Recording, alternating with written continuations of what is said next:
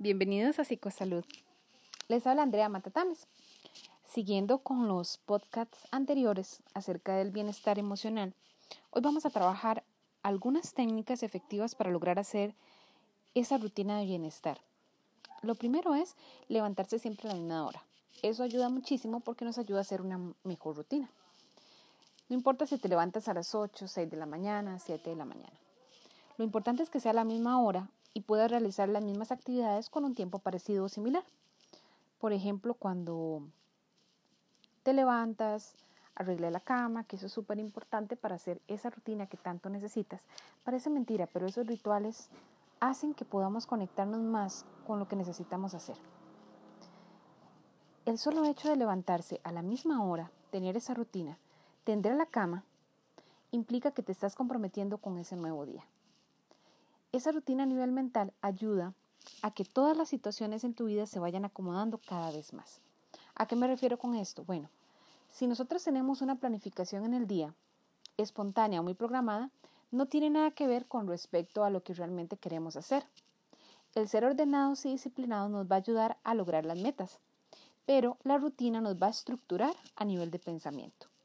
Nos ayuda a irnos acomodando, si tenemos que cambiar de decisión en el día porque cosas más urgentes, lo podemos hacer. Hay muchas personas que necesitan una agenda para poder programarse, me incluyo. Yo necesito saber qué tengo que hacer en esa semana para poder hacer las cosas muy bien. Pero también es importante que tenemos que saber que si hacemos una buena rutina, eso nos va a ayudar también a sacar ese ratito para tener un bienestar adecuado. Les doy un ejemplo. Si por ejemplo yo me levanto todos los días a las 7 de la mañana, realizo un ejercicio de media hora, voy a poder acomodar el resto del día para hacer todas las actividades que tenga. El ejercicio no solamente es una forma de mantenernos en forma, valga la redundancia, sino que también nos ayuda a poder manejar el estrés, a hacer conciencia de lo que tenemos que hacer, a equilibrar las emociones y sobre todo a brindarnos ese ratito para nosotros sean 10 minutos, sean 20 minutos, sean una hora, no importa el tiempo que dediquemos al ejercicio, lo importante es que lo hagamos y que sobre todo nos comprometamos con ese cambio, que ahí viene otra palabra muy importante, compromiso. El compromiso implica dos cosas que necesitamos sí o sí.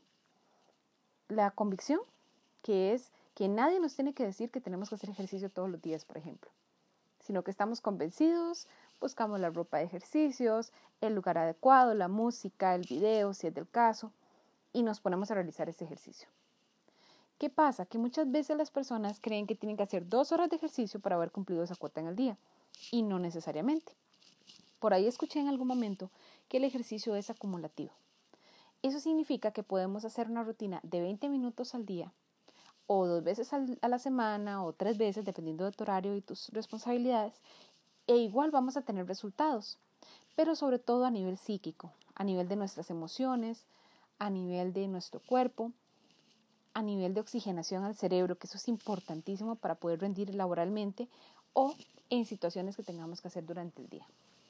Así que ese es un punto importantísimo, poder levantarnos a la misma hora todos los días, hacer una rutina de ejercicio aunque sea corta y, e ir planeando también obviamente todas las otras situaciones del día. ¿Qué podemos hacer por la noche? Bueno, por la noche podemos, ah, después de haber realizado todas nuestras actividades, clases, em, itinerarios, agenda, ¿verdad? Todo lo que tengamos planeado, sería bueno tener un diario donde poder anotar todas las cosas que me pasaron en el día, en especial las positivas y cosas por mejorar. Ese diario puede ser una de las herramientas más eficaces para ver mi avance a nivel de bienestar cómo pasé el día, cómo estuvo mi estado de ánimo, qué metas logré, qué me falta por lograr y sobre todo qué cosas necesito cambiar en mí. Porque muchas veces nos damos cuenta que la pereza, por ejemplo, es una de las cosas que más me cuesta quitar. Eso a nivel de ejercicio, a nivel de comer sano, a nivel de buscar relaciones que sean saludables, a nivel también de terminar trabajos. Muchas veces hay cosas que no queremos hacer porque nos da demasiada pereza y eso nos lleva, por supuesto, a posponer. Otra palabra que vamos a trabajar después, que es procrastinación.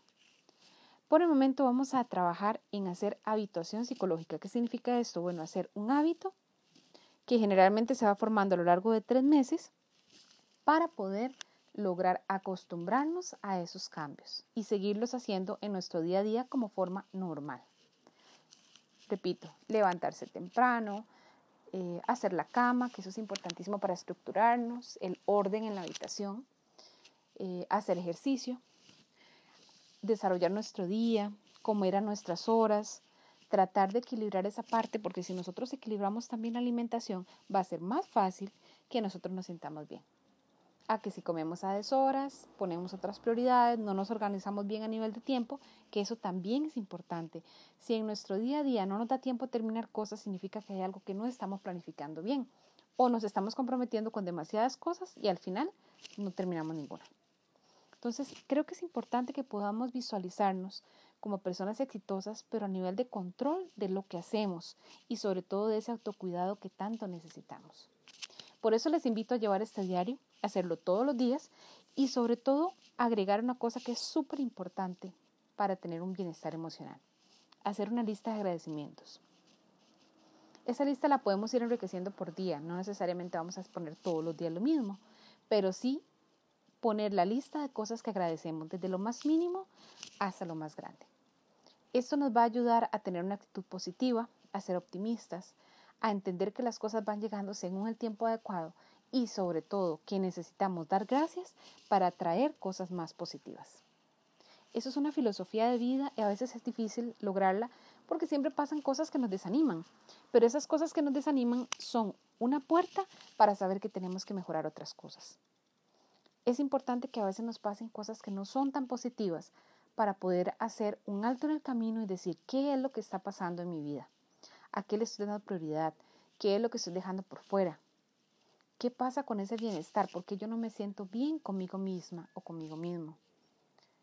¿Qué sucede con esas situaciones que me están afectando y que no estoy haciendo nada por remediarlas? Eso también es bienestar. El saber que no hago nada para llegar temprano al trabajo, el saber que no saco tiempo para el ejercicio, que no como bien, eso es importante también. Si yo no tengo mis cinco comidas al día, porque a veces creemos que con tres comidas al día mi cuerpo lo va a asimilar y no necesariamente. A veces el cuerpo necesita tener cinco comidas al día para mantener niveles de azúcar, para mantener la oxigenación al cerebro y sobre todo para tener la energía suficiente para funcionar en el día. Una de las pautas importantes del bienestar también es el tomar bastante agua. Y no cuenta lo que son los tés o los refrescos o otro tipo de líquidos que tomemos. Sí el agua. El agua es importantísima porque eso nos ayuda muchísimo a la irrigación cerebral. Otro día vamos a hablar un poco de los beneficios del agua, pero sí es importante que tengas siempre tu botella cerca en las actividades que realices. Si estás muy tenso, muy tensa y puedes salir a caminar cinco minutos, Ahora la situación está un poco restringida porque no podemos andar por todo lado, pero si bien es cierto, podemos sacar cinco minutos para caminar, tomar aire un poco en un lugar que sea seguro, ¿verdad? que no haya un contagio, y si es posible en horarios que no haya mucha gente, ¿verdad? para poder disfrutar de ese ratito. Dentro de estas técnicas es importante hacer una lista de cosas que yo puedo hacer para relajarme. Esa lista de cosas es importante que yo la realice para que yo tenga claridad qué puedo hacer ese día, porque a veces hay momentos en que estamos muy embotados, muy cansados, eh, no sabemos qué hacer diferente y esta lista nos va a orientar mucho en qué actividades puedo implementar ese día de acuerdo al tiempo que tengo para hacerlas.